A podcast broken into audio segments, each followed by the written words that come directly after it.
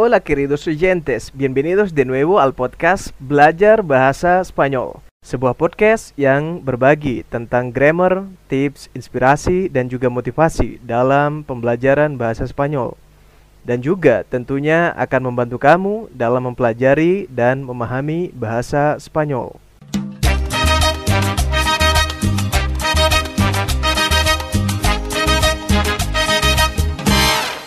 Hola pendengar setia podcast belajar bahasa Spanyol. ¿Cómo vamos amigo? Selamat datang di podcast pembelajaran ini. Terima kasih sudah mau meluangkan waktu untuk mendengarkan podcast ini. Saya jamin kamu tidak akan menyesal. Karena mungkin saja episode ini bisa menjadi jalan perkenalanmu dengan bahasa Spanyol yang bisa mengubah cara pandangmu terhadap bahasa Spanyol dan mungkin saja bisa mengubah masa depanmu nantinya. Di sini, selain kamu belajar tentang grammar bahasa Spanyol, kamu juga akan mendapatkan informasi tentang budaya, kebiasaan, kehidupan, tips, motivasi, dan beasiswa. Tentunya yang berkaitan dengan bahasa Spanyol. Dan itulah tujuan dan fungsi dari podcast ini podcast belajar bahasa Spanyol. Jadi, pastikan like, share, dan follow atau subscribe channel ini agar kamu tidak ketinggalan informasi tadi. Amigo, pada episode ini saya juga ingin memperkenalkan grup WhatsApp Espanyol para Indonesios. Jadi, grup WhatsApp Espanyol para Indonesios adalah sebuah grup yang beranggotakan orang-orang dari berbagai profesi dan tingkatan usia yang mempunyai tujuan untuk mempelajari, meningkatkan, dan menguasai bahasa Spanyol. Ini adalah grup pembelajaran online, sehingga peserta bisa lebih fleksibel mengatur waktu belajar dan menentukan kapan akan berinteraksi, bertanya, ataupun berkonsultasi. Di grup ini pula, kita berbagi podcast pembelajaran, serta workbook, referensi buku, link video, maupun latihan untuk meningkatkan kemampuan bahasa Spanyol. Anggota grup ini juga dari praktisi dan akademisi di bidang bahasa Spanyol. Sehingga peserta bisa saling berinteraksi, berbagi, bertanya, berlatih soal, dan bisa saling mengoreksi sehingga terjadi perbaikan setiap saatnya.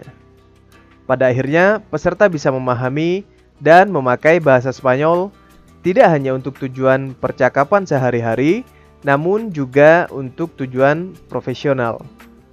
Nah, jika kamu benar-benar ingin mengenal dan menguasai bahasa Spanyol dengan memperbanyak praktek, teman, dan materi, maka grup Espanyol para Indonesios sangat cocok buat kamu. Jadi tunggu apa lagi? Silahkan klik link yang ada di deskripsi agar kamu lebih dekat dengan tujuanmu. Muy bien. Karena sudah berkenalan dengan grup Espanyol para Indonesios, sekarang giliran saya memperkenalkan diri. Nama saya Romi, tour guide berbahasa Spanyol yang sejak 2013 belajar dan menjadi praktisi bahasa Spanyol. Selain di Indonesia, saya juga pernah belajar di universitas di Colombia, Amerika Latin. Soy locutor de este podcast, el podcast belajar bahasa Spanyol. Jadi, saya adalah pengisi di podcast ini. Sementara di grup Espanyol para Indonesios, saya sebagai fasilitator teman-teman yang ingin belajar dan meningkatkan kemampuan berbahasa Spanyolnya. Y ahora es la sesión más importante, yaitu memperkenalkan bahasa Spanyol.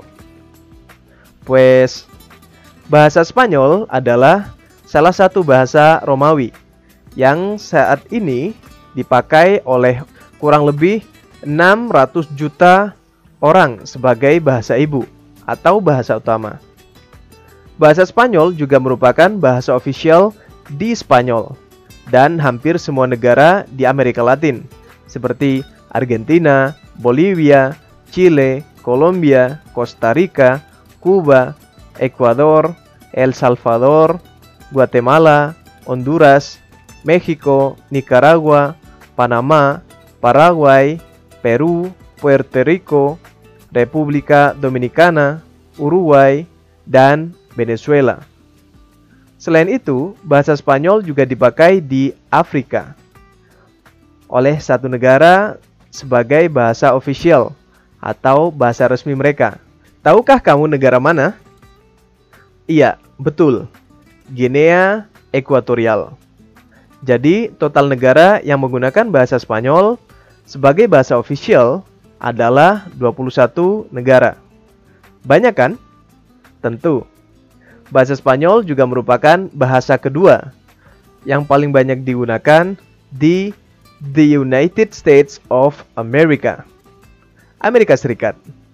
Bahasa Spanyol juga menjadi salah satu bahasa ofisial Perserikatan Bangsa-Bangsa atau yang dikenal dengan PBB. Bersama bahasa Inggris, Perancis, Arab, Rusia, dan Mandarin itu prospek bahasa Spanyol di level internasional. Sementara di level nasional, khususnya di bidang pariwisata, setidaknya ada 100 ribu turis Spanyol dan puluhan ribu dari Amerika Latin yang datang ke Indonesia setiap tahunnya. Dan tentunya banyak prospek yang baik di bidang-bidang lain juga. Jadi, dengan penjelasan di atas, kita tahu manfaat belajar bahasa Spanyol. Dan pastinya setiap orang punya tujuan dan target yang berbeda-beda ketika belajar bahasa Spanyol. Karena itu, saya ingin kamu menuliskan beberapa hal dalam workbook yang bisa kamu download di grup Espanyol para Indonesios atau kamu bisa download di berkas materi yang linknya tersedia di kolom deskripsi, yaitu apa bahasa Spanyol menurutmu? Kenapa kamu ingin belajar bahasa Spanyol? Dan apa targetmu ke depan? Setelah itu, kamu bisa kirimkan workbook tadi kepada kami melalui email belajar at gmail.com atau kamu bisa cari di kolom deskripsi. Kamu juga bisa menceritakan pengalaman, kesan, kesulitan, dan juga pertanyaanmu terkait bahasa Spanyol. Saya tunggu ya.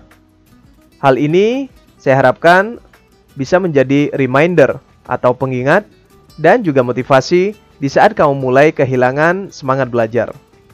Dan bagi yang belum jadi member grup Espanyol per Indonesios, saya tunggu kalian di grup ya.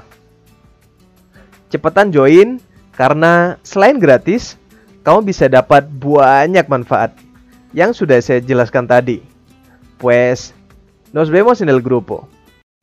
Pues, Yo soy Romy de Indonesia y los espero en el próximo episodio. Cuídense mucho, pásenla chido y nos vemos la próxima.